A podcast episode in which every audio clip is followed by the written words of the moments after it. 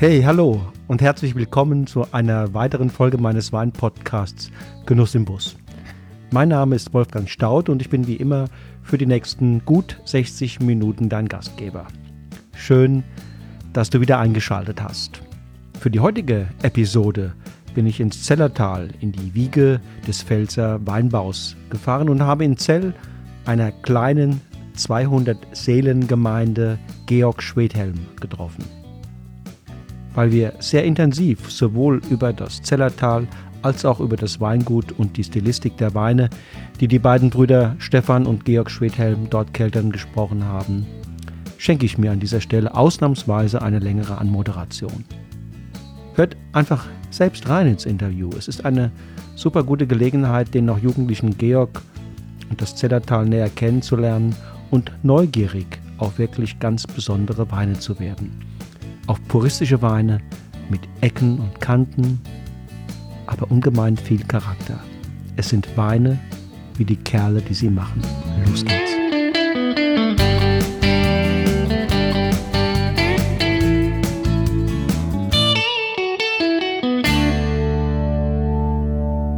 So, also lieber Georg Schwedhelm, schön hier bei dir zu sein. Schön, dass du hier bist, Wolfgang. Ja. Wir sitzen hier in einem ganz schönen Ambiente. Ich glaube, die Hörer interessiert es. Erzähl doch mal genau, wo, wo sind wir hier? Ja, wir, wir sind jetzt hier im, im Zellertal. Ähm, Zellertal, nördlichste, wirklich nördlichste Zipfel der Pfalz. Ähm, die Pfalz ist ja schon ein sehr großes Weinbaugebiet. Ähm, alle kennen Mittelhart, die Südpfalz, die extrem aufgeholt hat. Und wenn man dann sagt, okay, aus der Nordpfalz, sagen die meisten Zellertaler, okay, äh, die meisten Pfälzer denken sich an Nordpfalz, das ist doch Bad Dürkheim. Sage ich, nee, Bad Dürkheim ist nochmal so 20, 25 mhm. Kilometer weg. Da müsste da schon noch ein bisschen nördlicher gehen. Ähm, wir sind jetzt, wenn man sich auf der Karte vorstellt, auf der Höhe von Worms sogar schon. Mhm. Wenn man dann von Worms 15 Kilometer direkt in den Westen Richtung Donnersberg, Richtung Kaiserslautern geht, ähm, ja, kommt man zwangsläufig durchs Zellertal. Und ich finde auch von der, von der ähm, Lage, von der Geologie ist Zellertal halt schon äh, ganz spezieller Platz. Wir, Zellertal, wir sind jetzt hier in, im Weingut auf dem Berg oben auf knapp 300 Meter. Mhm. Das Tal geht ähm, super Sicht hier, super bis auf 140 Sicht, ja. Meter. Also das heißt, wir mhm. haben für Pfälzerverhältnisse noch richtige Weinberge. Mhm. Und ähm, gerade auch mit der, mit der Sicht bei gutem Wetter schauen wir eben komplett in die Rheinebene. Mannheim, Ludwigshafen, mhm. bis in der Odenwald. Mhm. Die andere Richtung von der Dachterrasse aus, guckst du auf den Donnersberg. Mhm. Ist schon, äh, schon ein Ausblick, an dem man sich gewöhnen kann. Ja, also hier auch in deinem Raum hier äh, mit der Glasfront. Äh, mit Blick auf die Weinberge, natürlich auf ein paar Windräder auch, aber die ähm, Weinberge im Vordergrund, ähm, ja, hat, hat eine Ausstrahlung. Ja, ich. ja, ja. Gefällt mir. Die meisten Leute kommen gern her und kommen ja. auch wieder. Ja, es ist ein schönes, schönes Plätzchen. Ähm, ich, als ich hergefahren bin und dann ins Zellertal kam, hatte ich auch das Gefühl, es ist heimlich hier. Es hat was, es hat was Anziehendes. Ähm, und da muss man sich doch eigentlich wundern, dass dieses Zellertal, solange ich mich für Wein interessiere, mhm. das sind mittlerweile auch ein paar Jahre, im Grunde äh, nicht existent war. Ja, ja. Woran liegt das? Woran liegt das? Ähm, ich denke im Zellertal, wir haben eine recht schwierige Konstellation. Ähm, das Tal, wie gesagt, Zell, unser Ort, wir sind noch Pfalz. Nachbarort ist schon Rheinhessen, das heißt, das Zellertal an sich ist zweigeteilt in Pfalz und Rheinhessen, was heutzutage natürlich aus Weinbausicht ähm, gar keinen Sinn macht, mhm. weil geografisch Mikroklima ist es Zellertal 1 und dann ist Zellertal eben auch abgeschnitten durch den Berg ähm, Richtung Süden, der uns von Weinstraße abteilt. Und ähm, ich denke, das Zellertal hat vor gerade in den 70er Jahren viel eingebüßt und, und so ein bisschen der Anschluss an Anschluss verloren, ähm, zu zeigen, wer man ist oder was man im Zellertal hat. Das heißt, es war vorher mal anders? Es war vorher anders. Ähm, Gerade wenn wir jetzt mal 100 Jahre zurückgehen, ist lang her. Klar, da hat der deutsche Wein international eh noch ganz anderes Renommee gehabt. Aber da war auch das Zellertal, war im Athlon vertreten, ging mit dem Schiff auf die Amerika-Route. Mhm, mhm. ähm, dann selbst noch bis in die 50er Jahre rein, wenn wir uns alte Bewertungsbücher von der Pfalz anschauen, Zellertal, was waren die besten Lagen in der Pfalz? Das war Ungeheuer, Kirchenstück und Zeller Schwarzer Herrgott. Okay. Gibt es denn noch heute äh, Weingüter, die damals diese Lagen äh, bewirtschaftet haben? Man muss sagen, ähm, gerade Schwarzer Herrgott, was ja Gott sei Dank heute immer noch eine kleine Lage ist mit 9 Hektar, wurde Gott sei Dank in den 70er nicht vergrößert.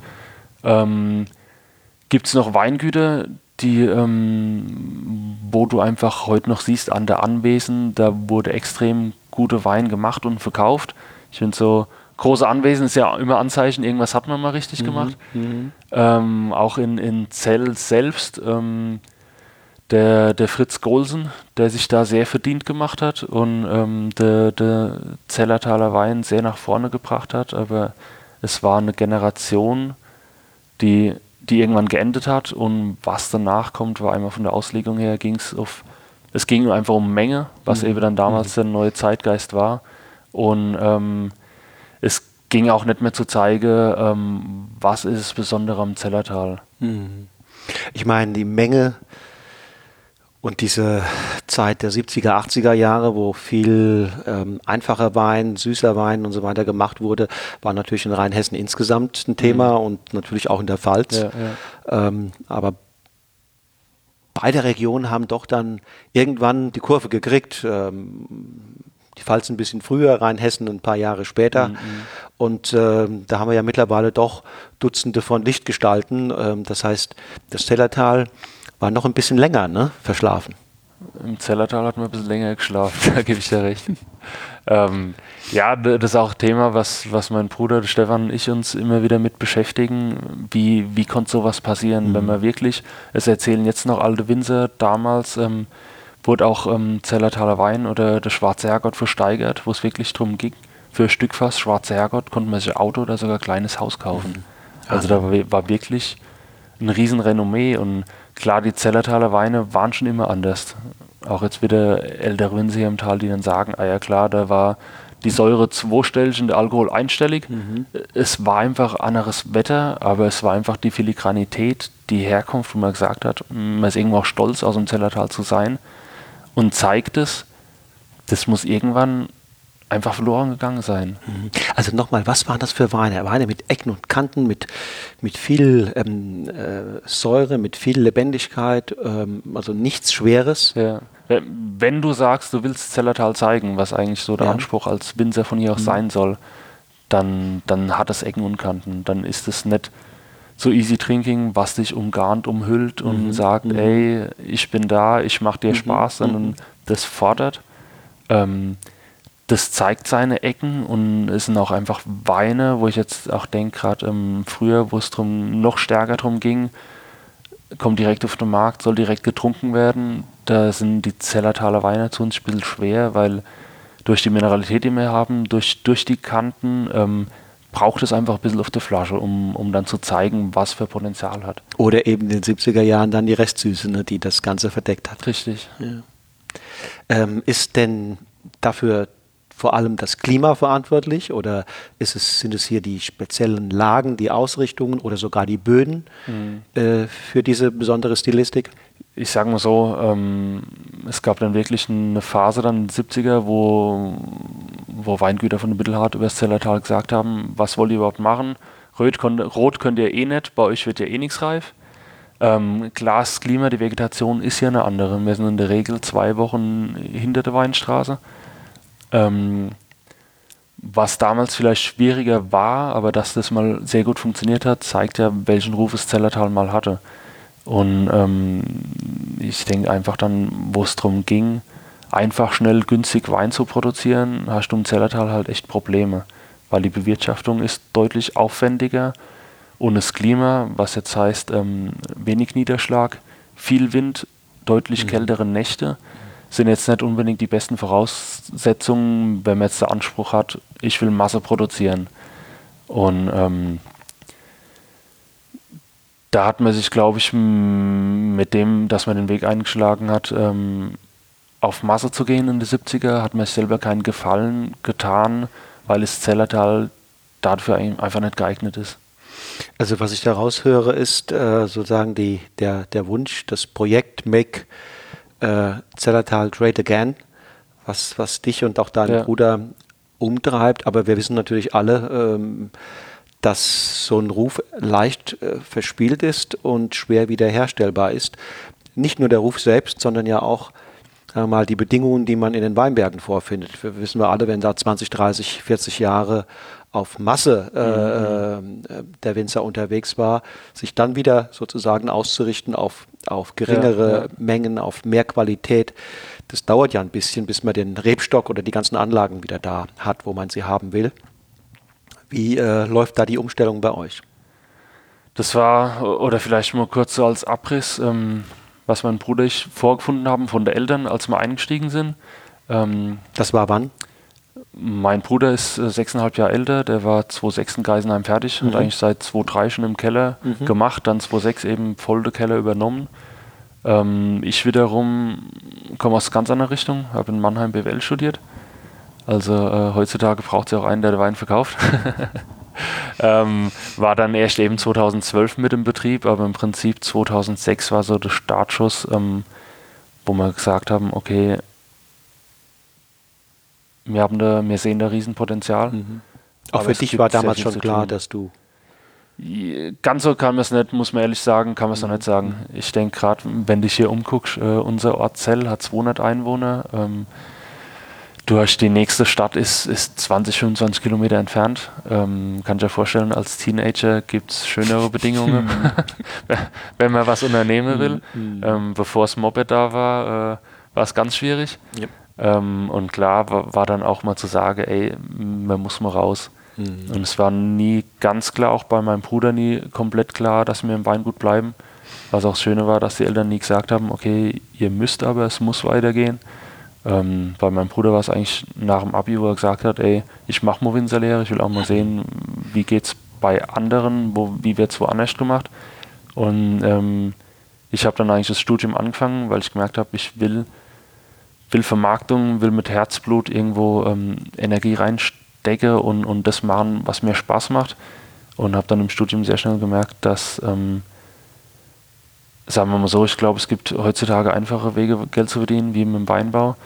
Aber wenn man selber sagt, ey, ähm, erstens mal bin ich mit groß geworden und ähm, man hat kein Problem mehr zu arbeiten, will aber was bewirken, will irgendwie so sein eigenes Kind kreieren, da hat es mich halt sehr schnell wieder zurück ins Weingut gezogen. Mhm. Also 2.6, so die, die erste Wende, mhm. hat klar mein Bruder eingeleitet.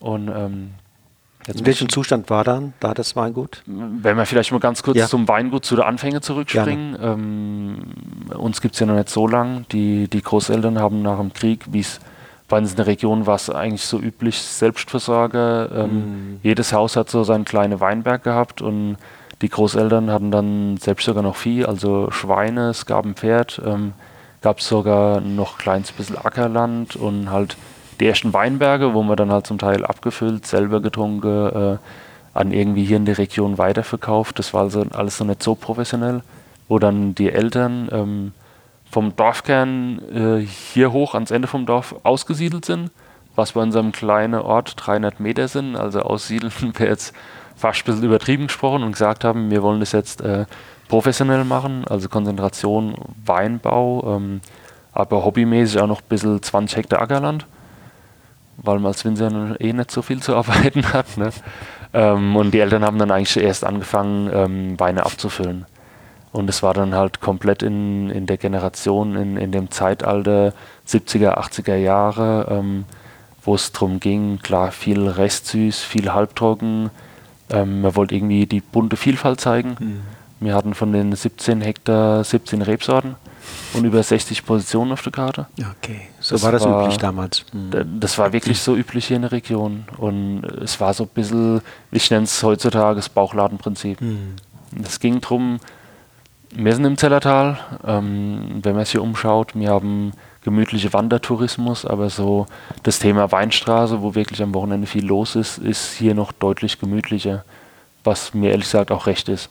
Dass nicht zu überlaufen ist, sondern immer noch so ein bisschen der Geheimtipp ist jetzt schon zu spät, aber so ein bisschen, äh, die Leute haben Zellertal gehört und wollen mal hin und mal erleben, was ist da los.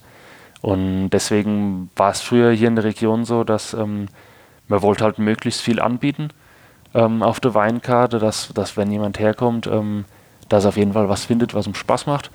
Weil es ja auch immer schlecht, wenn dann jemand kommt und findet nichts und geht wieder ohne was zu kaufen. Mhm. Fühlt mir sich auch nicht gut, so ungefähr.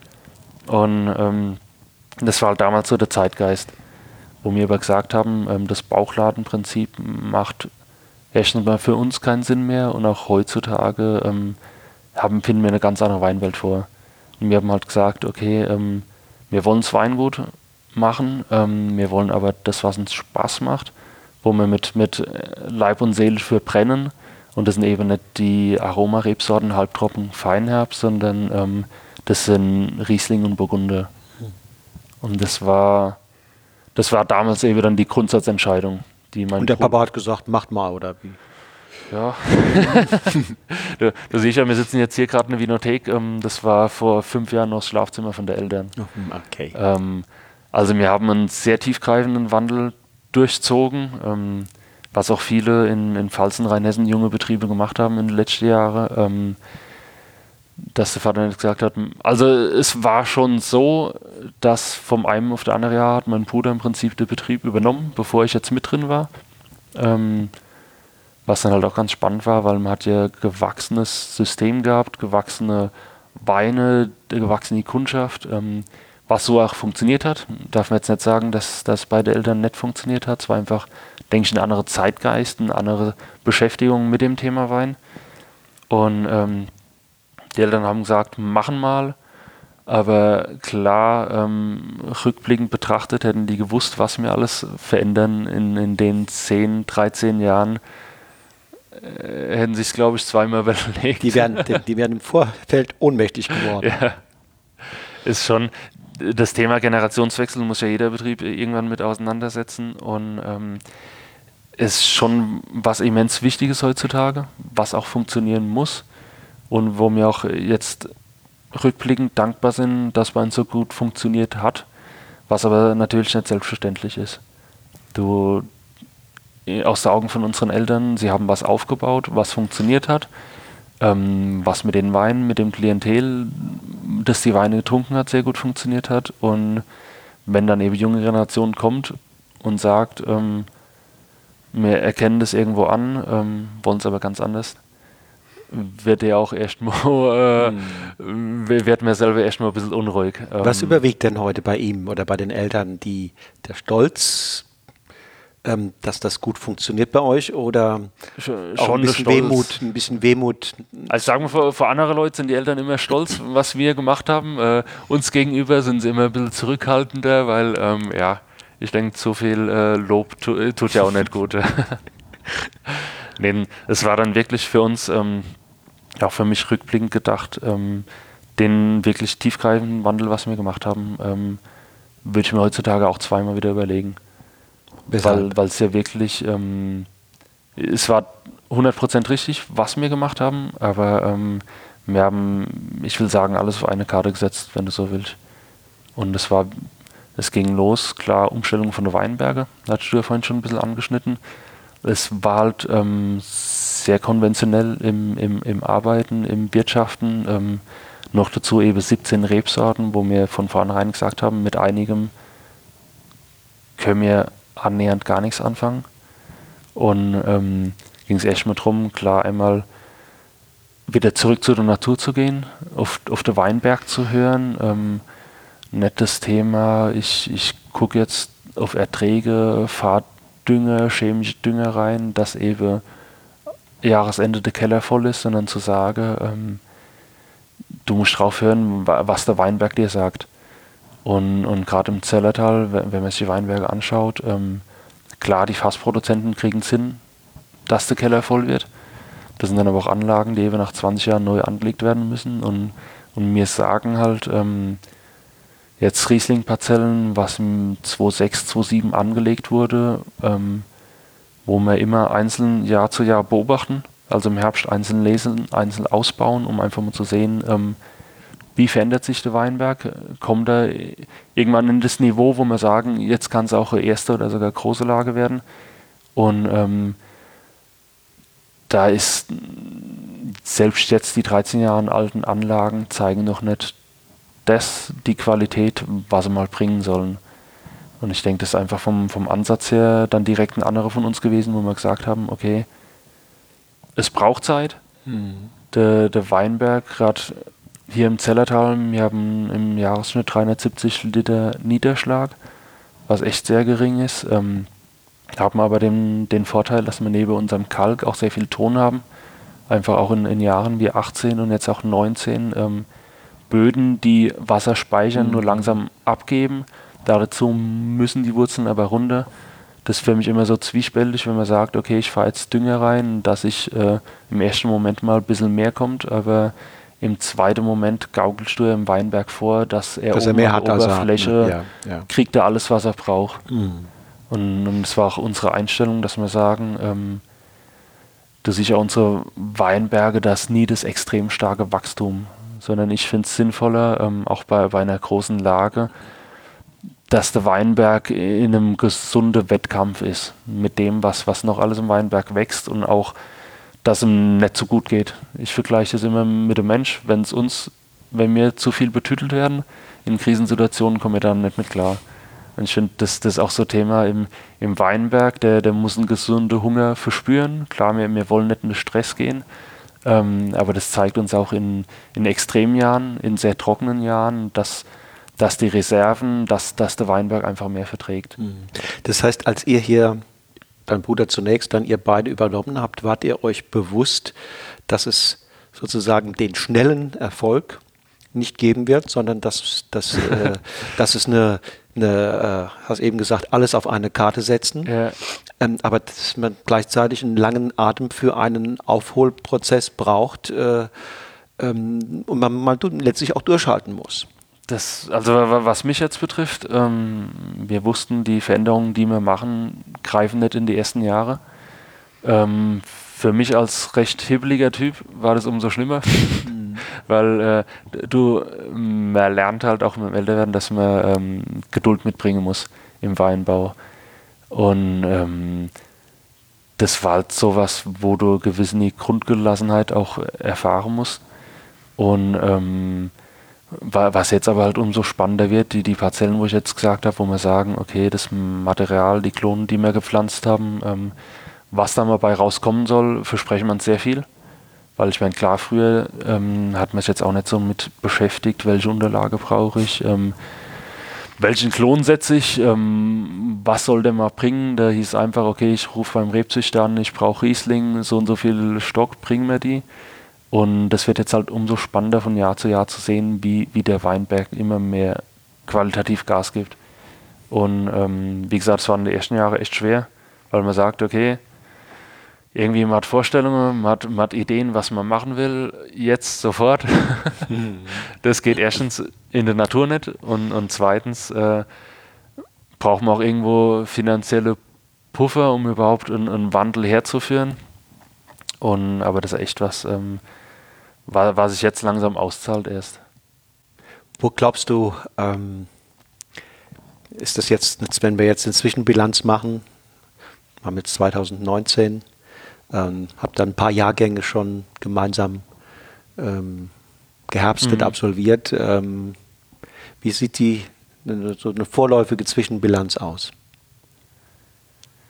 Vorläufige Zwischenbilanz. Ähm, man muss jetzt sagen, mit der Weinberge, ähm, wir haben wirklich extrem viel neu anlegen müssen. Ähm, klar, jetzt sowas zum Beispiel im Schwarzen Herrgott ähm, haben wir insgesamt 1,4 Hektar, aber nur die zwei ältesten Parzellen, wo wir sagen, das sind, das sind ein halbes Hektar ungefähr, die haben das Potenzial als große Lage. Wo wir jetzt aber sehen, einfach die, die Weinberge, die wir umstellen wollten, da sind wir jetzt fast durch mit dem Prozess. Ähm, was wir uns halt neben dem der Vision, was wollen man an Wein neu machen, an Weinbergen neu anlegen, hast du auch immer wiederum auf der anderen Seite die Realität. Was ist dein aktuelles Klientel? Welche Weine hast du noch im Bestand? Und das, das war immer so ein, so ein heißer Ritt, wo, wo wir gesagt haben, wir wissen den Wandel, wir wissen eigentlich, welche Stellstrauben wir, wir zu drehen haben, aber ein gewachsenes Weingut zu übernehmen, hast du echt mal ein Klientel, ähm, mhm. die die Weine schon von dir kennen und mögen, die auch wiederum äh, den Wandel, den du machen möchtest, mitfinanzieren in gewisser Weise. Weil ähm, klar hätte man sich zwischenzeitlich erhofft, ähm, da ist irgendwo Geld da, durch egal was, ähm, um zu sagen, okay, jetzt kann ich deutlich schneller mal machen, was ich machen will. Ähm, hätte uns kurzfristig vielleicht äh, schneller, hätte man es schneller entwickeln können. Aber wo ich jetzt einfach merke, ähm, auch wenn man so ein bisschen die Weinwelt beobachtet, ähm, gesundes, konstantes Wachstum mm. ist eigentlich das Beste mm. äh, für, für einen selber, was mm. geben kann. Habt ihr denn die Kunden mitnehmen können? Oder habt ihr sie man, ersetzt? Man muss sagen, das, das hat sich von allein erledigt, kann man mhm. fast sagen. Klar sind, sind jetzt sowas wie ein Liter Riesling. Ich finde jedes Weingut, vielleicht nicht jedes, aber wo, wo eben äh, Riesling auch äh, spielt, äh, brauchen gut Liter Riesling. Das ist noch sowas, wo, wo Altkundschaft ähm, sich noch bedienen kann. Aber man muss sagen, klar, bessere Qualität, schönere Weine, steht jeder drauf. Ähm, Sobald es preislich halt sich verändert, äh, springen viele schnell ab, was man verstehen kann, weil manche sind da eben sehr preissensibel. Ähm, und es war bei uns halt das Thema, dass wir wirklich aus einem sehr Preiseinstiegsbereich ähm, uns schon weiterentwickeln mussten, weil äh, das, was dann an Qualität, an Ertrag drin hing, muss man ja dann auch auf den auf Preis entsprechend niederschlagen. Und gerade vielleicht als, als einzelnes Beispiel, ähm, Riesling Schwarze Herrgott gab es mhm. damals schon von der Eltern ähm, für 4,30 Euro. Und jetzt sind wir halt bei 18,50. Hm will sagen, es ist jetzt auch noch nicht so, dass wir sagen, okay, wir sind in einem Preisbereich, wo kaum einer mehr danach greift, aber klar, die Kundschaft, die wir damals hatten, die gehen das, den Schritt nicht mit. Mhm, mhm. Das ist ja äh, dieser Preis knapp 20 Euro. Das ist ja die Lage, wo auch andere Winzer durchaus äh, äh große Gewächse äh, mhm. abfüllen und dann ist der Preis ja zum Teil doppelt so hoch. Ne? Genau. Ich sag mal, solange es in den Lagenweinbereich geht, äh, ist preislich sehr breite Spannweite drin. Ähm, wir, wir, haben dann halt auch es so machen müssen, dass wir eben den Preis, die Preisentwicklung halt von Jahr zu Jahr immer vorsichtig gemacht haben, weil wir klar waren, wenn wir jetzt auf einmal sagen, okay, wir schlagen jetzt das drauf, was die Weine eigentlich wert sind, und der Wein dann aber in dem Jahr noch nicht das Publikum findet, äh, die es zu schätzen wissen, auch den Preis zahlen, hätten wir halt ganz andere Probleme gehabt. Und, und, da muss man jetzt auch klar von, von Jahrgang zu Jahrgang sehen. Äh, 19 hatten wir wirklich sehr kleine Ernte, was sich dann gerade auch im Lagenbereich wieder widerspiegeln wird. Aber ähm, klar, die, für die Leute, die sich mit dem Zellertal in, in Verbindung setzen und, und gezielt Zellertal probieren, die sind halt sehr gern bereit, äh, bei uns Lagenrieslinge zu kaufen, weil sie wissen, okay, da, da gibt es auch andere ähm, Preise. Allerdings begegnet man ja nicht äh, häufig Weinen aus dem Zellertal. Ähm, okay, euren Weinen begegnet man jetzt ein bisschen öfters, aber vielen anderen Produzenten noch nicht. Mhm. Das heißt, das ist ja sicherlich deine Aufgabe hier in diesem äh, Duo, ein bisschen dafür zu sorgen, ähm, dass die Weine bekannter werden. Mhm. Und ähm, Frage, was macht man als Zellertaler Bub, äh, um die Weine des Elternhauses ja, oder die ja. eigenen Weine in der Welt bekannt zu machen? Ich sage mal, generell müssten wir jetzt denken als Außenstehender, okay, der hat BWL studiert, der wird schon genug äh, Analysen, Instrumente, sonst was haben, äh, dass das funktioniert. Ähm, das muss ich jetzt sagen, das ist echt das, das Spannende im Weinbau. Du kannst dich auf nichts vorbereiten. ähm, ich meine, klar, wir, wir hatten da mir, mir werden so sowas auch öfter gefragt, weil ich glaube, in den letzten zweieinhalb Jahren hatten wir sechs verschiedene Schulklassen oder Studiengänge an Weinbau hier. Wir sind da scheinbar irgendwie mal auf dem Raster gelandet, von wegen geht man Schwedhelm besuchen. Und, und da hast du ja oft Leute, das finde ich als Selbstreflexion immer toll, weil da hast du Leute vor dir, die den Schritt, was wir jetzt gemacht haben, ja noch vor sich haben. Und die dann auch oft Fragen stellen, ja sag mal, was machst du, wie, wie gehst du da vor? Ähm, für uns war es, denke ich mal, die, die Grundsatzentscheidung, ähm, was für Weine wollen wir machen. Und, und da war es halt auch darum, dass man nicht gesagt hat, okay, wie, wie damals wie ich groß geworden bin, ich bin 86er Jahrgang, war es im Zellertal noch so, dass, äh, ich will nicht sagen Schimpfwort, aber Zellertal war sehr negativ behaftet. Es hieß eben, äh, von südlicher, ah ja, bei euch wird eh nichts reif und auch selbst als Zellertaler Winzer hat man gesagt, ja, wir machen gern Wein, aber wir sind halt im Zellertal. Mhm. Also es war wirklich, okay. die Wahrnehmung war ganz andere und wo wir gesagt haben, was ist Zellertal? Und das, was wir hier eigentlich vorfinden, ist, ist so einmalig in der Pfalz und eigentlich auch in Rheinhessen. Ähm, genau das wollen wir abliefern, genau das wollen wir machen. Und, und ich denke dann, als Weingut muss man sich echt mal klar sein, was für Potenzial oder was für Weine willst du machen und auch ähm, welches Klientel sprechen wir dadurch an.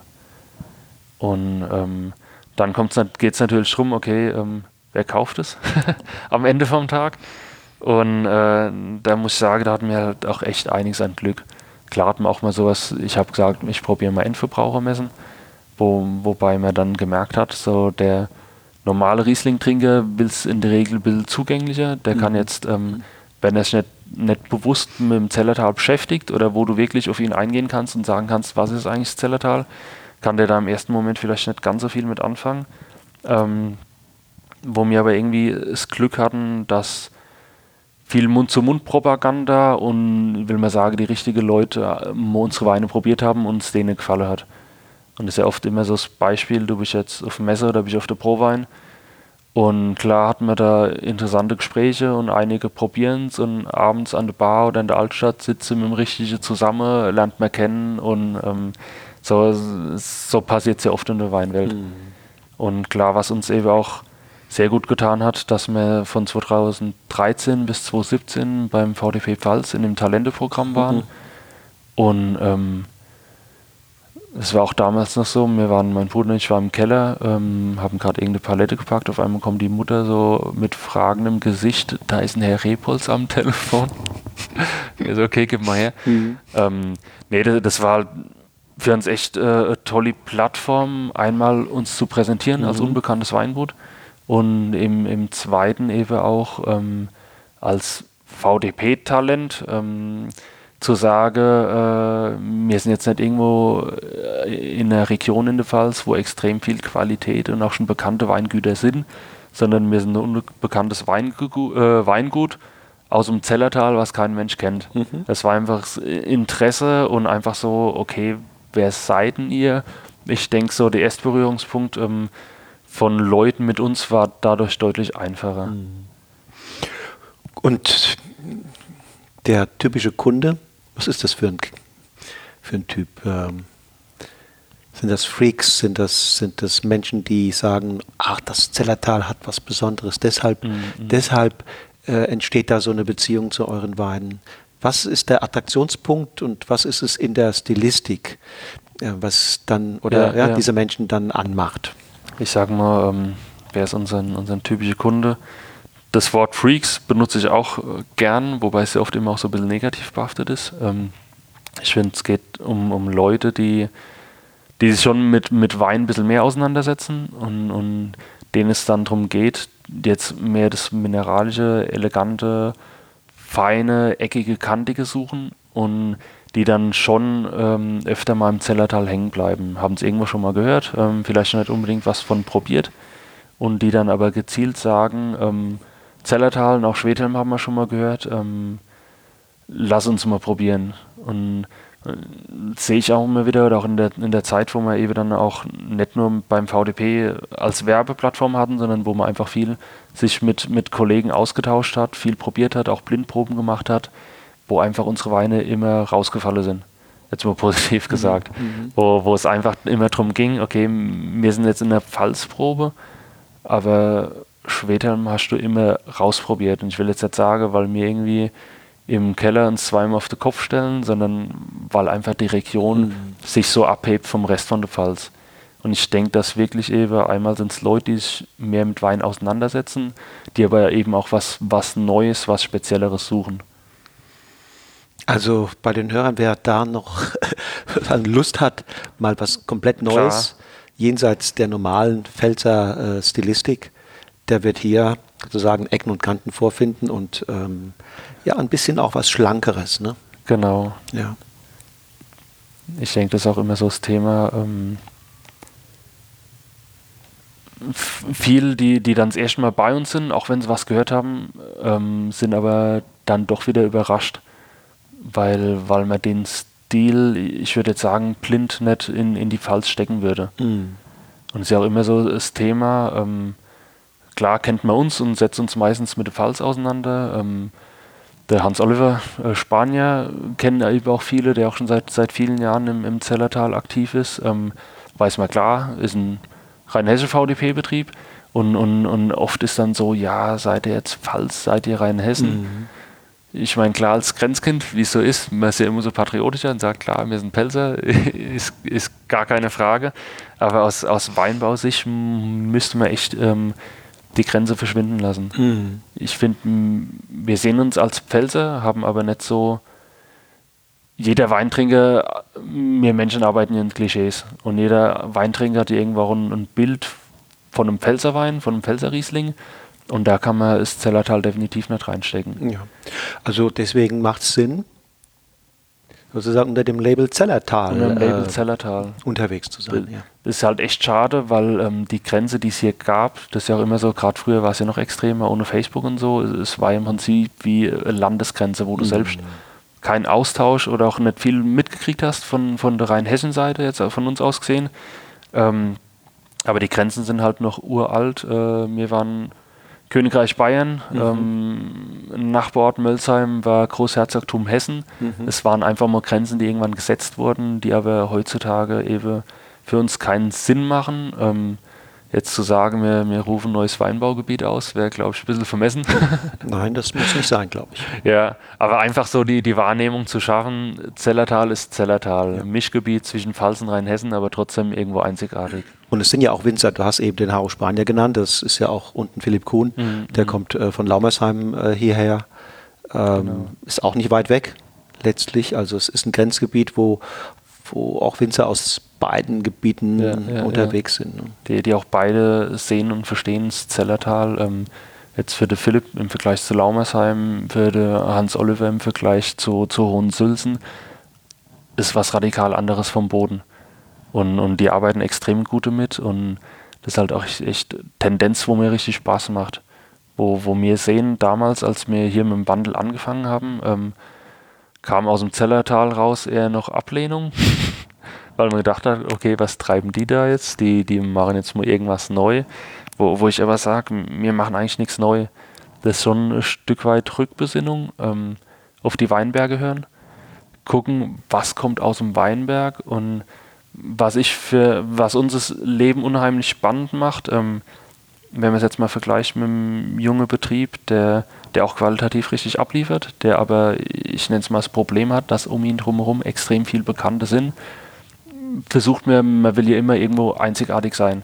Dann guckt man, okay, was kann ich in der Weinverarbeitung, äh, Fassauswahl, äh, Ausbau, sonstiges, was kann ich ein bisschen anders machen, um mich mhm. abzuheben. Und das macht es uns im Zellertal halt extrem einfach. Wir müssen einfach auf den Boden hören, auf den Weinberg. Was kommt hier raus? Was. Äh, und, und, und einfach das Ziel sehen, wir wollen das Zellertal auf die Flasche bringen. Und das macht unseren Stil eigentlich schon so einzigartig, dass wir jetzt nicht sagen müssen, okay, wir müssen uns irgendwie verbiegen, um um Verbraucher zu sagen, das ist Schwedhelm, sondern mhm. wir sagen, okay, das ist Zellertal und das macht eben Schwedhelm. Und, und deswegen, ja, nutze ich auch eigentlich viel zu oft den Namen Zellertal, aber es ist halt nötig. Ja. ja, ist prima. Also die, die, die Kollegen aus den Nachbargebieten ähm, helfen ja letztlich. Ja, äh, das Projekt Zellertal voranzubringen. Und was ich jetzt auch raushöre, dass du sagst, ähm, das Gebiet hat so viel zu bieten, ähm, auch an origineller Stilistik mhm. Äh, für, die, für die Weine, dass wir im Keller Grunde genommen sehr konservativ oder, oder ähm, äh, zurückhaltend agieren können. Mhm. Ähm, das läuft im Grunde genommen von selbst in die Richtung, die wir wollen. Ja, Wäre ja. das so, so wie das? Kann ich so sagen. Ich finde heutzutage, man kann sehr viel machen im Keller. Oder klar auch schon im, im Einberg ist ja der, der erste Eingriff, ähm, der, der ausschlaggebend ist. Ich finde aber, Wein ist immer noch ein, ein Handwerk. Und da geht es jetzt auch nicht darum, ähm, wir analysieren den zu Tode, sondern äh, es geht halt einfach darum, ähm, zu gucken, was bringt dir der Weinberg, was bringt dir das Jahr. Ich denke, das, das ist auch immer so das Thema. In einem, in einem einfachen Jahr macht jeder gute Weine. In einem schweren Jahr zeigt sich, wer eben sein, seine Region im, im, im Griff hat oder ja die, die, die Weinberge eben. Und das war auch so das, das Thema, ähm, kurz als Randnotiz, äh, meine Mutter ist äh, von der Weinstraße, aber mhm. Bockenheim ist ja von uns Luftlinie auch nur ähm, vier, fünf Kilometer.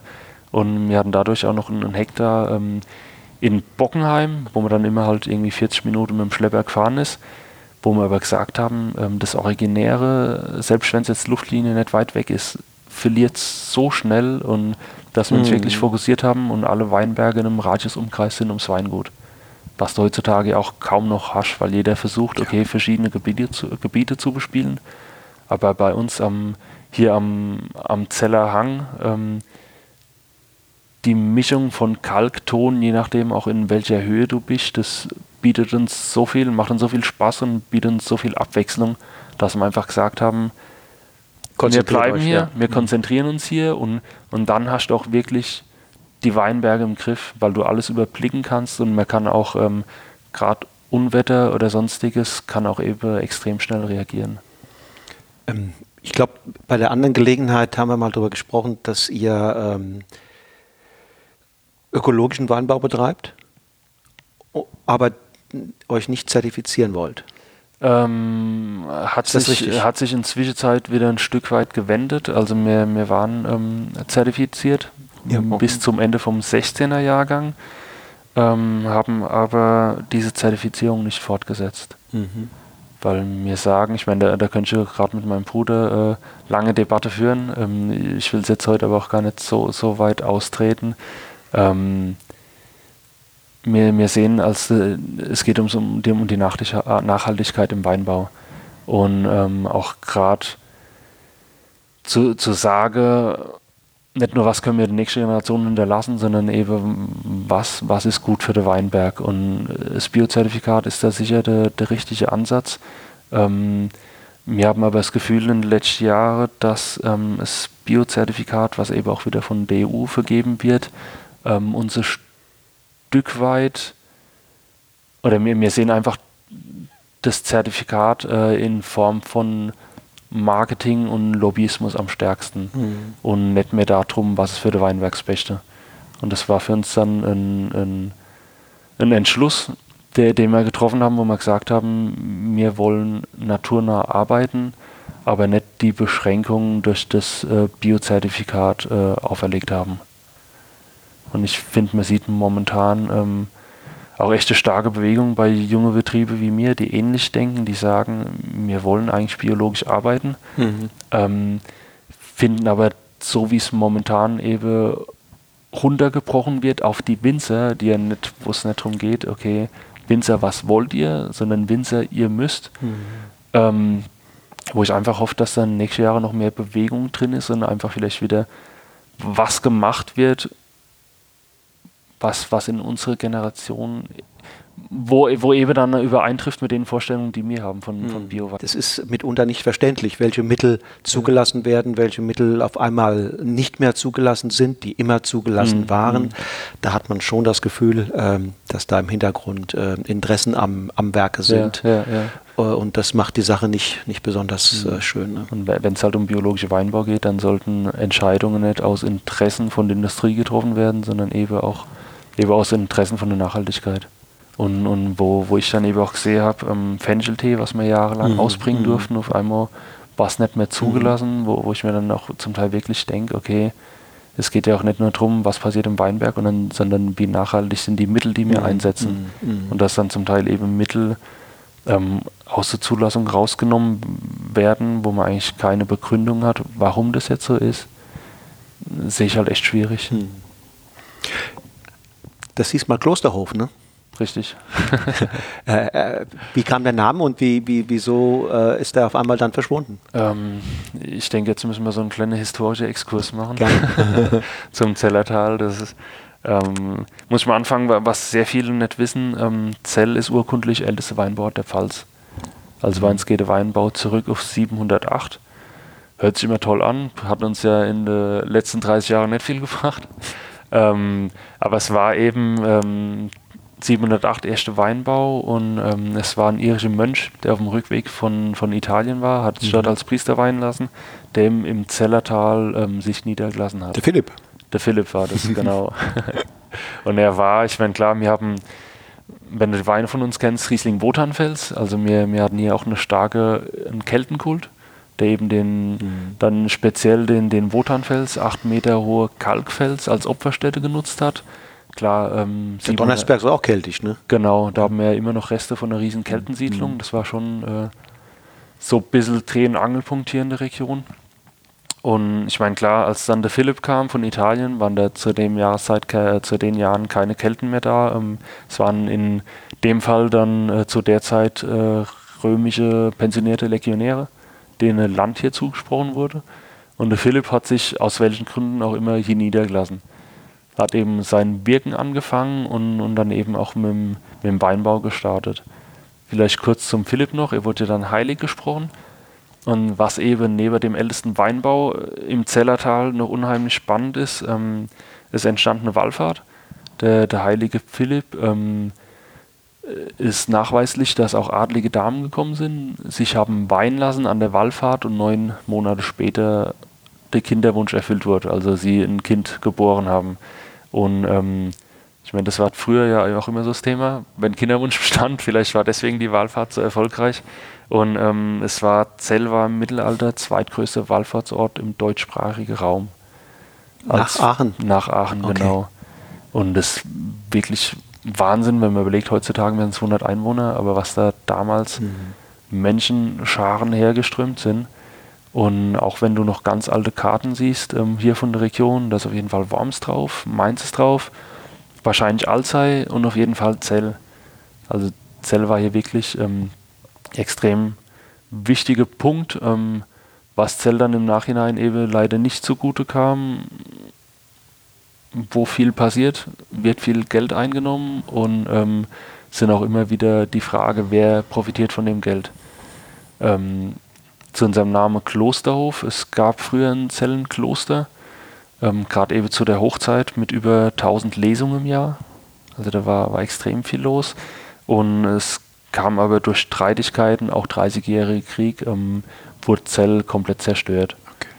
Und es gibt heutzutage noch Wallfahrt, die, die deutlich kleiner ist, ähm, aber eben den Kultstatus, den Zell hatte, ähm, klar, ist, ist heutzutage nur noch am, am Rande vorhanden. Mhm. Vielleicht noch einen Schritt vorher, wieso das Weingut Klosterhof?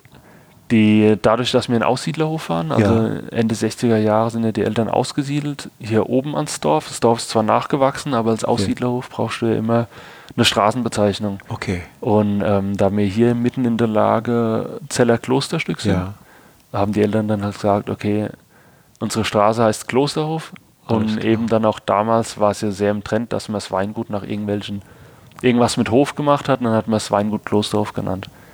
Und zwar für uns dann halt die, die klare Entscheidung, wo wir gesagt haben, okay, Weingut Klosterhof, die Leute kommen, erwarten irgendwie alte Gewölbe oder äh, weiß nicht und, und es gibt eben auch viel andere oder einige andere Weingüter, die Klosterhof heißen, auch einige Gastronomie, Restaurants, die Klosterhof heißen, wo wir gesagt haben, Schwedhelm ist viel originärer. Und auch eben Schwedhelm, der Familienname aus dem Zellertal, aus der Nordpfalz, das ist halt ähm, war es halt sehr wichtig. Das, das schürt halt so auch die richtigen Erwartungen und nicht die Erwartung, man könnte hier klosterähnliche ja, Anlagen vorfinden. Das, ja, ja. Wir haben hier eine sehr neuen Vinothek, also das hat schon eine andere Ausstrahlungsweingut. Genau. Und der Schwarze Herrgott? Der Schwarze Herrgott. Ähm, ich interessiere mich auch echt für, für historische Sachen, weil ich es immer spannend finde. Ähm, wie wurde hier früher gelebt, was hier früher passiert. Ähm, es war früher so bei der Wallfahrt, die Leute sind ja nicht wie heutzutage, setzen sich ins Auto, fahren eine Stunde, zwei Stunden, sind da und machen die Wallfahrt mit, sondern die Leute sind ja zum Teil wirklich wochenlang gepilgert, nur um eben an dem einen Tag oder wenn es eine Woche war, die, die Woche in dem Jahr in Zell zu sein. Und es war früher so, wenn wir jetzt mal Richtung Rheinebene schauen, ähm, sehen wir jetzt äh, ein Ehrenmal, das wurde dann erst nach dem Ersten Weltkrieg errichtet, ähm, aber vor dem Ehrenmal ähm, war für die Wallfahrt an dem Punkt ein Kreuz angebracht. Das war einfach so die Station, wenn die Leute von der Rheinebene hergepilgert sind, haben sie an dem Punkt das erste Mal Zelle erblickt. Und dann hat man damals nochmal kurz gerastet, gebetet, bevor man dann eben in, in den Ort eingezogen ist. Und wie es eben mit dem Zeller Kalk ist, ein Kalkkreuz. Ähm, wir haben jetzt nicht den gelben Kalk, den du zum Teil ein bisschen südlicher in der Pfalz auch viel findest, sondern wir haben den grauen äh, Kalk, der bei der Verwitterung immer dunkler wird. Und das Kalkkreuz, wo dann eben dunkler, grau bis schwarz war und so pragmatisch wie die Zellertaler sind, haben sie gesagt, das ist der schwarze Herrgott. Und das war dann eben auch zufällig der Punkt, wenn wir jetzt zum Denkmal schauen und die, die Hecken runtergehen, wo, wo dann eben auch die, die Weinberge Richtung Tal abfallen. Unterhalb ähm, ist dann eben auch die, die Lage Schwarze mhm. Herrgott.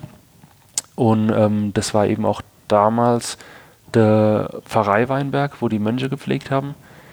Und ähm, da siehst du noch, wir haben glücklicherweise das Ursprungsstück von, vom Zellertal, wenn du Pfalz, wenn du so willst, äh, im Familienbesitz mittlerweile. Zwei Seiten mit Kalksteinmauern, mhm. eingemauert, im Eck noch die Gebetsnische, weil damals die Mönche waren den ganzen Tag im Weinberg und haben dann eben das Mittagsgebet auch im Weinberg abgehalten. Und das ist halt für mich schon auch so ein, ja, ein extrem spannender Punkt. Klar, mittlerweile die ganze Historie, das ist alles vergangen, aber einfach zu wissen, okay, ähm, gerade in, in der heutigen Zeit, wo der Weinbau, ich will es jetzt nicht auf Deutschland beschränken, sondern auch weltweit an den verrücktesten Plätzen im chinesischen Hochgebirge, sonst wo Wein angebaut wird und man extreme Anstrengungen übernimmt, dass die Reben überhaupt die Vegetation, das Wetter überstehen, finde ich es halt spannend, wenn du dann an so einem Ort stehst und weißt, okay, der Philipp damals, keine Ahnung, warum er hier stehen geblieben ist, aber der hat gesagt, ey, hier starte ich mit dem Weinbau, und trotz damals auch der widrigen Witterung, ähm, dann war es mal zeitlang ein bisschen wärmer, dann, dann wieder kühler, konnte man mit den Mitteln damals schon Weinbau machen und es ist, hat bis heute Fortbestand. Das ist für mich halt immer so ein Zeichen, was auch zeigt, ähm, bei uns jetzt, ähm, wir haben im Westen der Donnersberg, haben zu über 90 Prozent Westwind und wie auch die viele Windräder zeigen, es bläst immer ganz gut. Und ähm, der hält eben Gewitter ab, hält leider auch ein bisschen Niederschlag ab, aber es war schon immer Klima für Weinbau. Hm. Das heißt, da wo wir jetzt da hingucken, da hat der Philipp vor 1300 Jahren ne? Mhm, mh. mit dem Weinbau angefangen. Ja. Und noch kein Riesling gepflanzt, aber. Noch kein Riesling gepflanzt, aber genau hat, in dieser Lage wirtschaftet ihr ja. jetzt auch, ist euer Kernstück und der Schwarze Herrgott ist ja im Grunde genommen auch der der wohl wertvollste äh, genau, Weinberg hier genau. bei euch. Ne? Das äh, Schwarze Herrgott war, war schon immer, also haben gerade damals, als Zellertal ja noch bekannter war, wussten die Leute um, um das Spezielle im Schwarze Herrgott. Vielleicht mal ganz kurz nochmal zum Einordnen. Ähm, auch für die Leute, die jetzt zuhören, aber leider nicht sehen können, was wir sehen. Ähm, ich habe ja vorhin gesagt, das ähm, Zellertal geht auf 300 Meter hoch, ähm, fällt dann auf 140 Meter ab und wir haben ja reine Südhänge. Und wenn wir jetzt äh, durch die Winothek in den Süden blicken, sieht man dann auf der Nordseite gehen die Berge, geht der Berg wieder hoch. Da ist auch noch ähm, ein Weinbau, man muss aber sagen, in kühlen Jahren ist dort noch deutlich stracher. Mhm, also auch wenn wir hier schon an der Südseite immer gut Säure haben, Nordseite ist nochmal mehr Säure. Aber du siehst ja, das, das Zellertal, ähm, wenn man jetzt mal ganz weit zurückgeht, wir waren Teil vom Mainzer Becken. Also Zellertal war Urmeer und entsprechend, Wotanfels ist jetzt direkt unterhalb vom Dorf. Das Dorf geht auf 220 Meter runter. Und äh, in dem Bereich war eben der, der Cliff-Bereich. Deswegen gibt es auch noch den massive Fels, mhm. weil da eben das Wasser ähm, nicht alles weggespült hat. Jetzt entsprechend, wenn wir jetzt wieder hier hochgehen, auf den höchsten Punkt, das Zeller Klosterstück, die, die Lage. Hier haben wir direkt nach, nach 20, 30 Zentimeter kommt ein massiver Fels. Der Kalk. Also es ist jetzt wirklich nicht so, dass wir nur Steine haben, sondern da ist eben die, die Natur fast unberührt, auch von, von dem Wasser von damals. Ähm, hier haben wir hauptsächlich Spätburgunder, auch Weißburgunder sitzen, weil es einfach so das straffere, kühlere Klima und ich bei Spätburgunder einfach spannend finde, wenn, wenn du nicht gezwungen bist, zu früh zu lesen, um die Frische zu haben, sondern einfach sagen kannst, okay, wir lesen reif, aber pH noch Säure ist noch sehr gut ähm, hier oben haben wir halt so ein bisschen das Problem, äh, wir mussten viel Weinberg neu oder wollten viel Weinberg neu anlegen. Ähm, geht hier oben aber nur mit Bagger und Pressluft. Okay. Weil hier ist halt wirklich Wahnsinn, so ne? Stickel, ja, ja. also du kriegst nichts in den Boden rein, weil da eben wirklich das, das Fels massiv kommt. Ja, kommt. Und entsprechend, wenn wir jetzt weiter runtergehen, unterhalb vom Dorf, ähm, Zeller Kreuzberg oder dann eben auch der, der Schwarze Herrgott, wo wir es eben von hatten, wird der Kalk, der Kalk ist noch da, aber einfach durch die Verspülung hast du mal größere Steine, kleinere Steine. Ähm, steinreich sind wir sowieso. Und es zieht sich eben vom Weingut zum Schwarze Herrgott, der jetzt so ein knappe Kilometer vom Weingut weg ist, erhöht sich deutlich der Tonanteil. Okay. Und Dort das- ist also höher. Genau, Okay. dass du wirklich, wenn man durchläuft, der Boden Klebt. ist jetzt nicht braun, Mhm. sondern der ist grau-grünlich. Mhm. Und wie du sagst, der klebt. Mhm. Ähm, das ist auch immer so das Thema, ähm, Steine zu bewirtschaften. Gerade wenn man eben sagt, den biologischen Gedanke, ähm, Unterstock wird nur maschinell gearbeitet. Ähm, mit viel Steinen ist schon unschön. Wenn dann noch Ton dazu kommt, hast du eben einen, einen Boden, wenn er zu nass ist, geht gar nichts, weil Ton ist dann wie Schmierseife. Du, du kannst eigentlich im Schwarzen Herrgott dir deine Tonvase formen, die bleibt so stehen. Und ähm, wenn es zu trocken ist, hast du den Fall, dass Ton ja extrem hart wird. Und zum Teil ähm, reißt die obere Bodenschicht auf und durch wie so kleine Klüfte oder Spalten, wo eben durch die Spannung im Ton, der dann gerissen ist, ähm, du eigentlich mit der Maschine wieder nicht den Boden bearbeiten kannst. Also das, das ist echt spannend. Ähm, wer neu ins Zellertal kommt, muss das Zellertal erstmal kennenlernen. Ist denn dieser Boden dann gut für den Riesling oder, oder ist das auch ein Burgunder? Das ist, ja, also äh, Riesling haben wir uns ja schon ein bisschen eingeschossen, weil, weil einfach so das Sprichwort Riesling ist, Riesling ist Unsinn.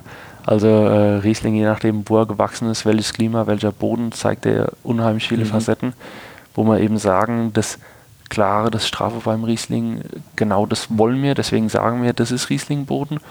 Ähm, was wir jetzt aber eben auch in den letzten Jahren immer weiter aufgebaut haben, sind die Burgundersorten wo man, klar, man braucht auch echt mehr Erfahrungswerte, wo man uns aber immer weiter rantasten, wo man merken eben, dass das Burgundische, ich persönlich habe immer das Problem, Bu- Burgund ist ein Riesenvorbild, ähm, aber zu sagen, wir haben ähm, bei uns ist wie im Burgund oder wir machen einen burgundischen Stil, ähm, ich sage immer, wir sind hier im Zellertal, wir haben äh, einige Ähnlichkeiten zum Burgund.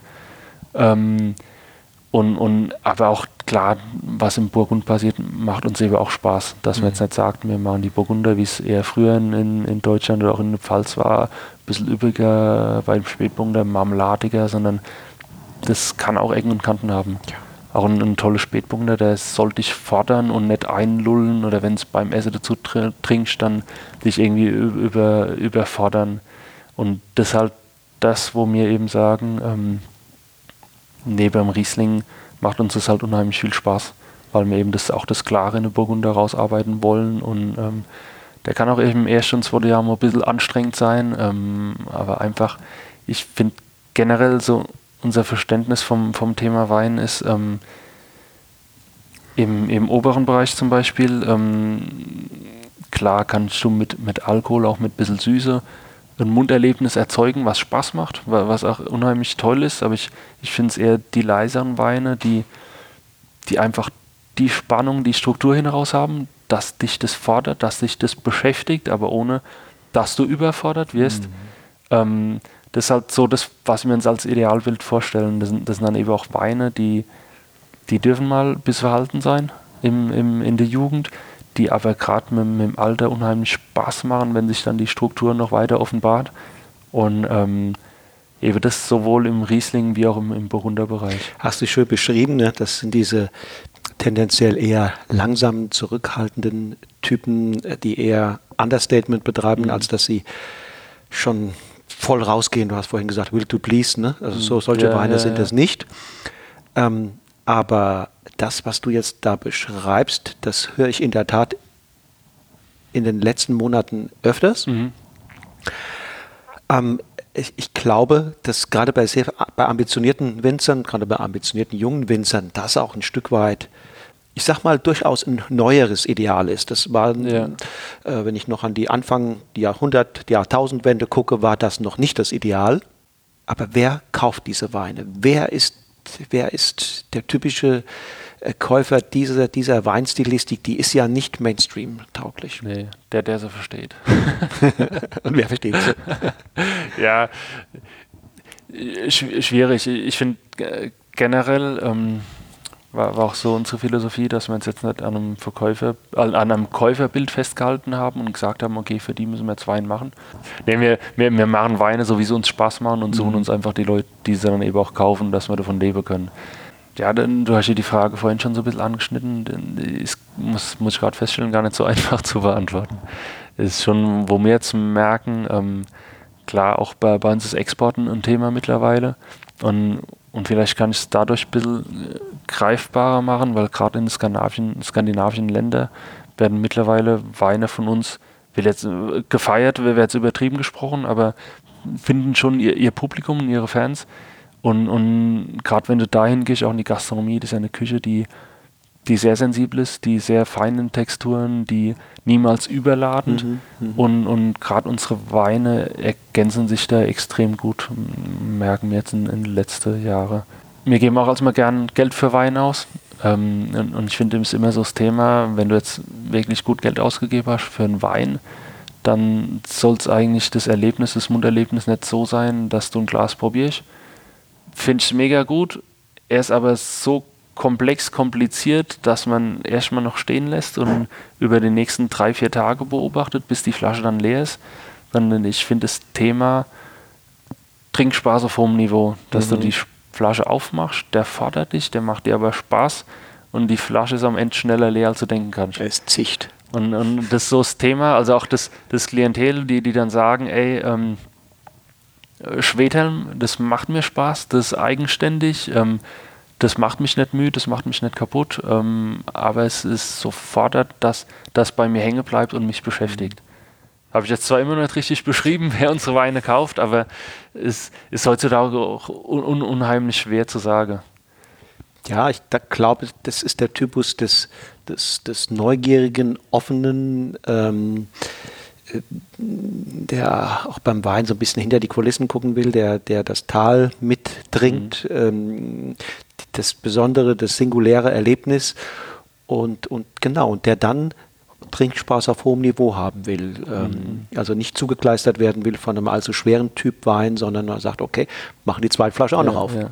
Und der, der dann halt auch kein Problem damit hat, wenn trocken halt auch richtig trocken ist.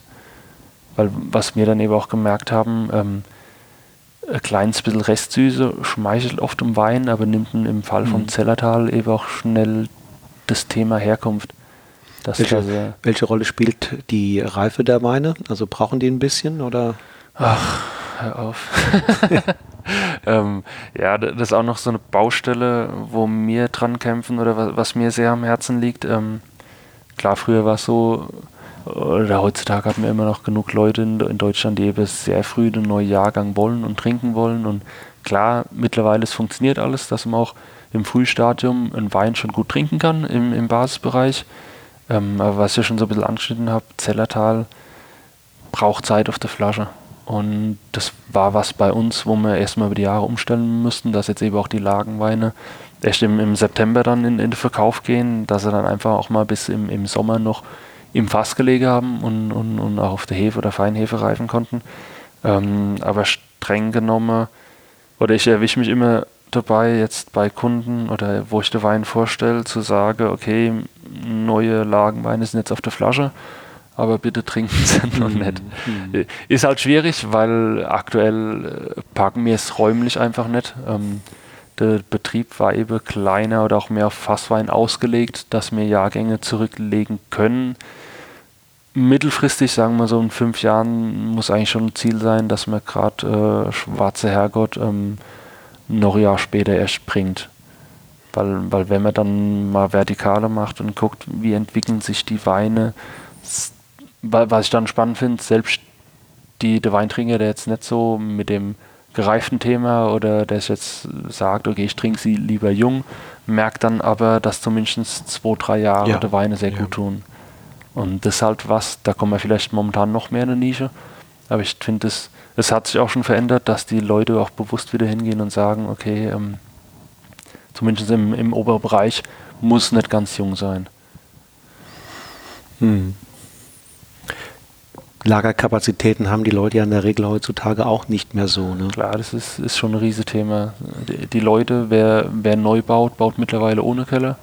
Ähm, also wenn es dann in, in der Vorratskammer rumsteht, macht dann nur zwei Jahre keinen Spaß mhm. mehr.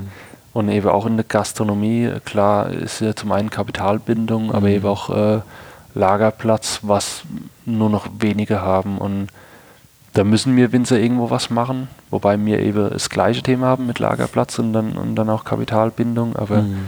ich denke, für die, für die deutsche Wein im Großen wäre es wichtig. Das wird niemals in der großen Masse funktionieren, aber dass, dass eben Weine ähm, trinkreif verkauft mhm. werden. Und das, das ist ein Thema, was bei uns eben auch noch nicht optimal funktioniert. Aber ich meine.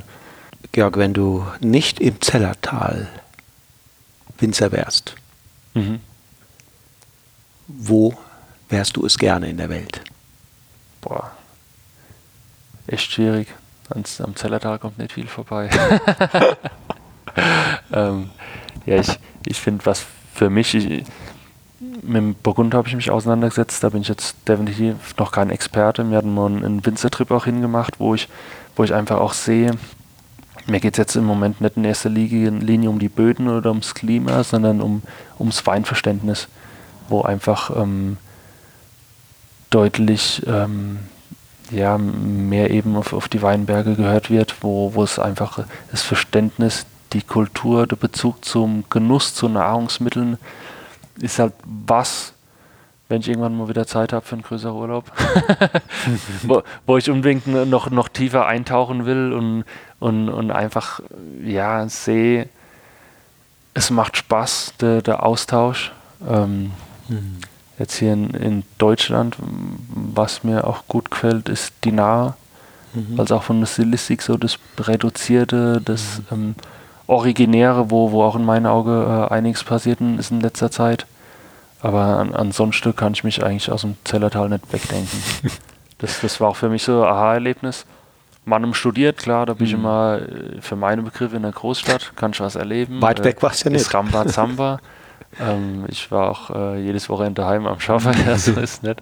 Ähm, aber wo ich dann einfach gemerkt habe, wieder in das Zelt zurückkommen, habe ich echt gedacht, okay, geht es gut, aber das war einfach so, du bist wieder da, du kannst auch, wenn am Wochenende Zeit ist, einfach äh, Grill anwerfen, Flasche Wein aufmachen, mhm. man hat seine Ruhe, man hat einfach das Zellertal rund um sich und was mich wiederum entschleunigt hat und gerade auch in, in der Zeit als, als Winzer, wo man viel unterwegs ist, wo, wo man dann auch einfach gezielt sagen kann, okay, ähm, jetzt kann man auch mal die, die Uhr ein bisschen runterfahren und, und ankommen. Ich finde es heutzutage unheimlich wichtig und mhm. wenn man da sein seinen Dreh- und Angelpunkt gefunden hat, sollte man den auch gut bewahren. Was bedeutet dir jenseits äh, eures Business der Wein oder der Weingenuss? Der Weingenuss ist für mich klar Genuss, Austausch, Hobby, Liebe. Eigentlich, äh, das ist ja für mich auch das Spannende, weshalb ich dann im Studium den Wein so für mich entdeckt habe, ähm, ist so eine unheimlich große, vielfältige Welt, wo, wo du, wenn du denkst, okay, jetzt hast du wieder was gelernt, jetzt müsstest du eine Region, eine Rebsorte verstehen, kommt, kommt gleich wieder was weiß Neues um die Ecke. Und äh, das ist ja oft so Fluch und Segen bei, bei den Winzer, ähm, dass sie außer Wein eigentlich nicht wirklich Hobby haben, aber du, du brauchst eigentlich auch nicht mehr. Klar, sollte man gucken, dass man sich genug bewegt, ja. Aber es ist einfach, ähm, die, die, die Vielfalt und, und, auch wenn das Thema einen nicht loslässt und jetzt Freunde, die jetzt vielleicht nicht aus dem Weinbereich sind, da manchmal vielleicht ein bisschen äh, ähm, es ihnen auf die Nerven geht, aber, mhm. aber so ist es halt. Wie ist deine Generation da in der Hinsicht aufgestellt? Ist das eine Generation, die, die Weininteresse hat, die weinaffin, genussaffin ist oder interessiert die was ganz anderes? Definitiv. Ich denke generell durch den Bezug, dass, dass jetzt auch wieder sich manche rückbesinnen und gucken, Nahrungsmittel, wo kommt es her, was, was nehme ich in mir auf, ähm, hat, hat dem deutschen Weinbau gut getan und, und was für mich auch gerade nach dem Studium dann so die erste Veranstaltung gemacht. So das, das Klischee vom Weintrinker hat sich auch radikal geändert. Das sind auch deutlich jüngere Leute, die, die sich echt schon gut auskennen, mhm. die sich vor allem mit beschäftigen, wie wird es produziert, was denkt sich der Winzer dabei, die jetzt nicht äh, totgeschossen werden wollen, äh, wie ist die Analyse, nach was hat er zu schmecken, sondern eher das Drumherum, was passiert mit dem Wein und das tut uns gut, das macht uns Spaß und das macht uns, glaube ich, auch ein Stück weit einfacher wie unseren Eltern damals. dass einfach das Thema Wein viel mehr wieder im Vordergrund und ja, von, von alle gesehen wird. Und es steht in einem Kontext, ne? In einem Kontext von äh, Lebensqualität, Genuss, ähm, ähm, aber auch Nachhaltigkeit, Bewusstheit äh, beim Essen und Trinken. Genau, genau. Und auch dadurch, finde ich, haben, hatten wir irgendwie wieder, auch wenn man eine Nische bedient, ich meine, ich mein, klar, was wir jetzt machen, ist ein Ticke spezieller, aber es geht im Weinbau auch noch viel spezieller, ähm, was aber auch irgendwo alles seine Daseinsberechtigung hat, weil es eben im Kontext gesehen ähm, was Schönes ist, ja. Was ist dir sonst noch wichtig im Leben? Gesundheit. Ich meine, ich bin 33, aber da sollten wir langsam schon mal denken.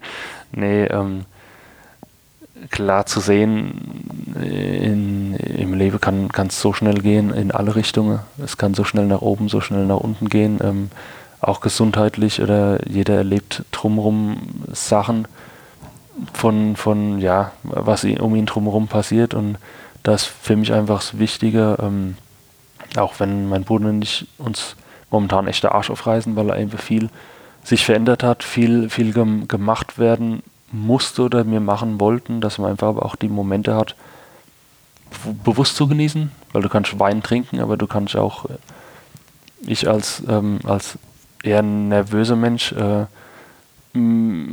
verliere oft mal die Geduld, wo ich sage, okay, ähm, jetzt muss was passieren, ich brauche Rückmeldung, aber umgedreht kann ich drei Stunden in der Küche stehen, äh, am Grill einfach Gemüse schneiden, Grill anbraten, machen, so das, das bewusste Leben. Ich denke, das ist unheimlich wichtig heutzutage. Das, das sollte man nicht verlieren. Und das, das muss man sich, egal was man arbeitet, in welche Welt man sich äh, bewegt, das, das muss man immer wieder erleben. Und wie funktioniert euer Team? Du, du und dein Bruder? Wir, wir sind so das Tech-Team gegen die Eltern. nee, es, es, war klar, ich bin der Jüngere, ich bin äh, ins Weingut mit reingekommen, nachdem mein Bruder schon drin war und auch schon den Wandel eingeläutet hat. Da, da war das schon ein Thema, auch wo, wo meine Mutter jetzt Angst hatte, kann das gut gehen? Weil nur weil man Brüder ist, heißt ja nicht, dass es funktionieren muss. Ähm, wir ziehen da echt an, an einer Linie. Wir, wo wir hinwollen, ist, ist genau gleich was dann eben auch als Signal an unsere Eltern gut war, wo wir gesagt haben, wir wollen den Wandel, wir machen ihn gemeinsam. Ähm, unsere Eltern sind natürlich, helfen immer noch mit, ähm, wissen aber genau, so wie wir Wein machen oder wie wir ihn auch vertreiben, das ist eine ganz andere Welt, mit der sie nicht mehr so intensiv klarkommen. Aber klar, es war unheimlich wichtig, dass, dass mein Bruder und ich uns eins sind, auch, ab, auch abseits vom Wein, einfach privat und uns gut verstehen und ähm, andererseits hat man dann immer noch leichte Reibungspunkte, sag ich mal, wenn es eben dann darum geht, okay, bei einzelnen Weinen, wo soll es hingehen? Ähm, was probieren wir jetzt vielleicht mal aus? Was aber für mich wiederum super wichtig ist, dass wir einfach äh, so ein bisschen den Austausch hatten mhm. und sagt, ey, ähm, wir können das doch jetzt mal im nächsten Jahr so und so machen. Wie siehst du das? Macht es Sinn? Äh, weil es geht ja auch darum, immer zu sagen, okay, wir sind im Zellertal, wir wissen, was wir haben, wir wissen, welche Stilistik wir wollen, ähm, wo können wir dran drehen, um das noch weiter zu verfeinern. verfeinern. Ich denke, so den, den gesunde Hunger, ähm, es weiterzuentwickeln, soll, sollte man nie verlieren. Funktioniert es gut, weil ihr auch ganz klare ähm, Arbeitsteilungen praktiziert? Oder? Ich denke, das ist schon gut, dass jeder sein, sein Kerngebiet hat. Wobei bei uns hier mit, mit 17 Hektar im Herbst, ich habe auch die ganze Zeit mit dem Keller gestanden. Also wir sind da schon noch genug Familienbetrieb, dass jeder im anderen aushilft.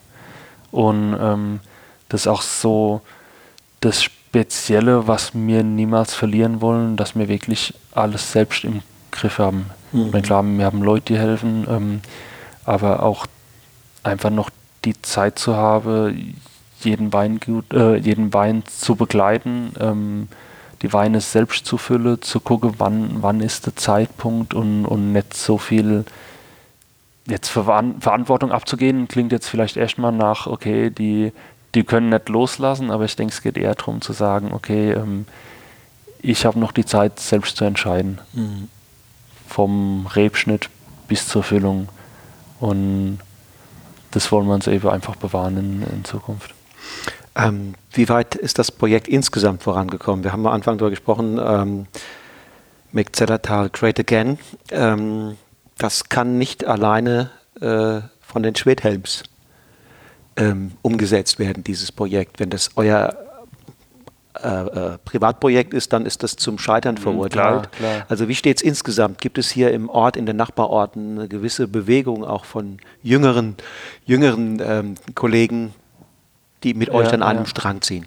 Also du merkst es mittlerweile schon. Ich sage mal klar, die alteingesessenen Betriebe werden jetzt, wenn sie keinen Nachfolger haben, jetzt in den letzten Jahren nicht ähm, den Betrieb radikal ändern. Wird einfach keinen Sinn machen.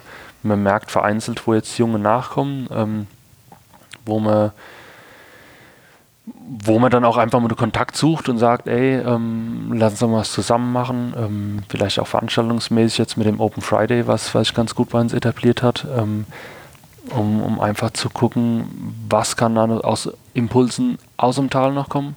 Ich finde es super, wie, wie vorhin schon gesagt, dass wir auch VDPler im Zellertal haben, die einfach Reichweite haben und es ist Zellertal insoweit, äh, insoweit auch bekannter machen, aber dass man auch im Tal äh, Winzer findet, die Gas geben, die vielleicht ähnliche Probleme haben, die wir hatten oder immer noch haben und ähm, dass man einfach wieder so das Selbstbewusstsein oder den Selbstbezug zum Zellertal äh, in die Winzer bringt. Ja. Also da schwingt noch ein bisschen Hoffnung mit. Also es ist noch nicht sozusagen die ganz große, die ganz große Bewegung mhm. im, im Gange, aber kann ja noch werden. Deswegen meine Frage, was wünschst du dir für die Zukunft? Gutes Wetter, gute Jahrgänge. Mhm.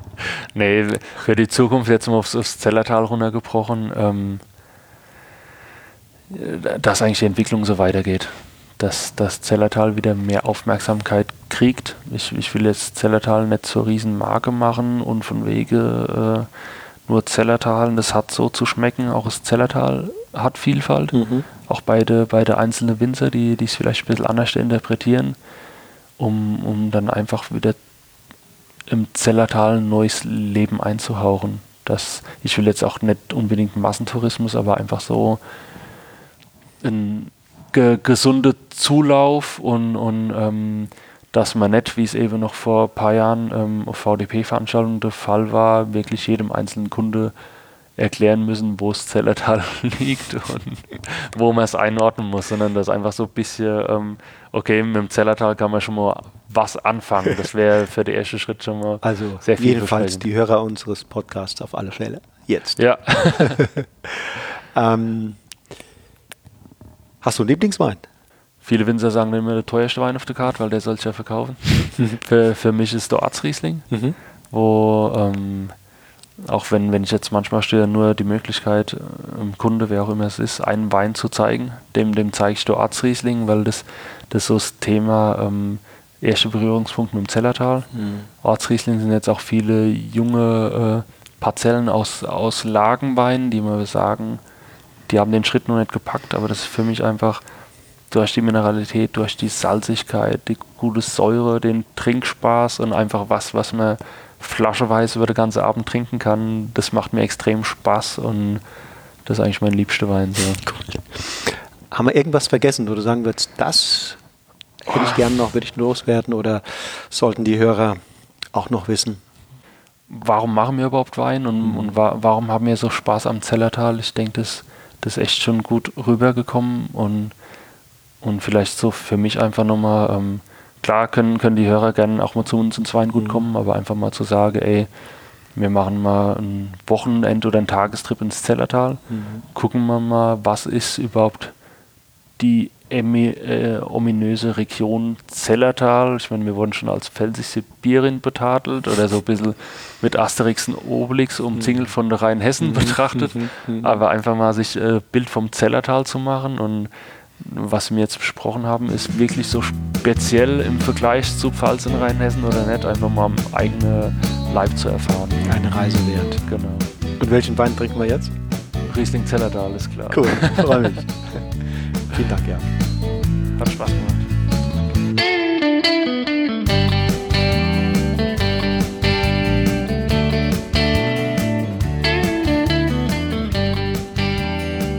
So, ihr Lieben, das war das Interview mit Georg vom Weingut Schwedhelm im Zellertal.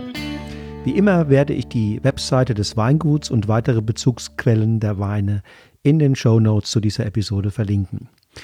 In 14 Tagen, wenn die nächste Episode von Genuss im Bus online geht, ist der 2. Januar und wir befinden uns bereits im Jahre 2020. Ein Jahr, das sicher viel Neues und so manch Unerwartetes für uns alle bringen wird. Von mir wird es einige neue Produkte und Angebote geben, mehr dazu aber dann erst im neuen Jahr. Podcastmäßig gehört der Januar noch einmal ganz der Pfalz und zwar mit echten Highlights. Gleich zu Beginn des Monats, am 2. Januar, gibt es ein Interview mit Hans-Jörg Repolz vom Weingut Ökonomierat Repolz in Siebeldingen, einem der ganz, ganz großen Persönlichkeiten des deutschen Weins der vergangenen 30 Jahre. Zwei Wochen später treffe ich mich mit Markus Schneider in Ellerstadt. Von ihm will ich wissen, wie es möglich war, quasi aus dem Nichts ein kleines Weinimperium aufzubauen und zu einer Art Kultwinzer zu werden. Und noch einmal zwei Wochen später spreche ich mit Sophie Christmann vom Weingut Christmann unter anderem über superspannende neue Projekte der Familien Christmann und Kaufmann. Schaltet also wieder ein, wenn die nächste Episode von Genuss im Bus im neuen Jahr wieder an den Start geht. Mehr Informationen zu meinem Seminar- und Kursangebot findest du unter www.wolfgangstaud.com. Und ganz aktuell noch der Hinweis auf mein neues kostenloses E-Book mit dem Titel Dein Start in die Weinwelt. Wie du mehr Spaß ins Glas bekommst. Es richtet sich an all jene, die gerne Wein trinken, aber noch nicht besonders viel darüber wissen und denen es nicht immer leicht fällt, die Weine zu finden, die ihnen gut gefallen. Wenn das für dich interessant ist, dann hol es dir. Wenn nicht für dich, dann vielleicht für einen guten Freund oder eine Freundin, die sich darüber freuen, wenn du ihnen den Zugang zu meinem kostenlosen E-Book vermittelst.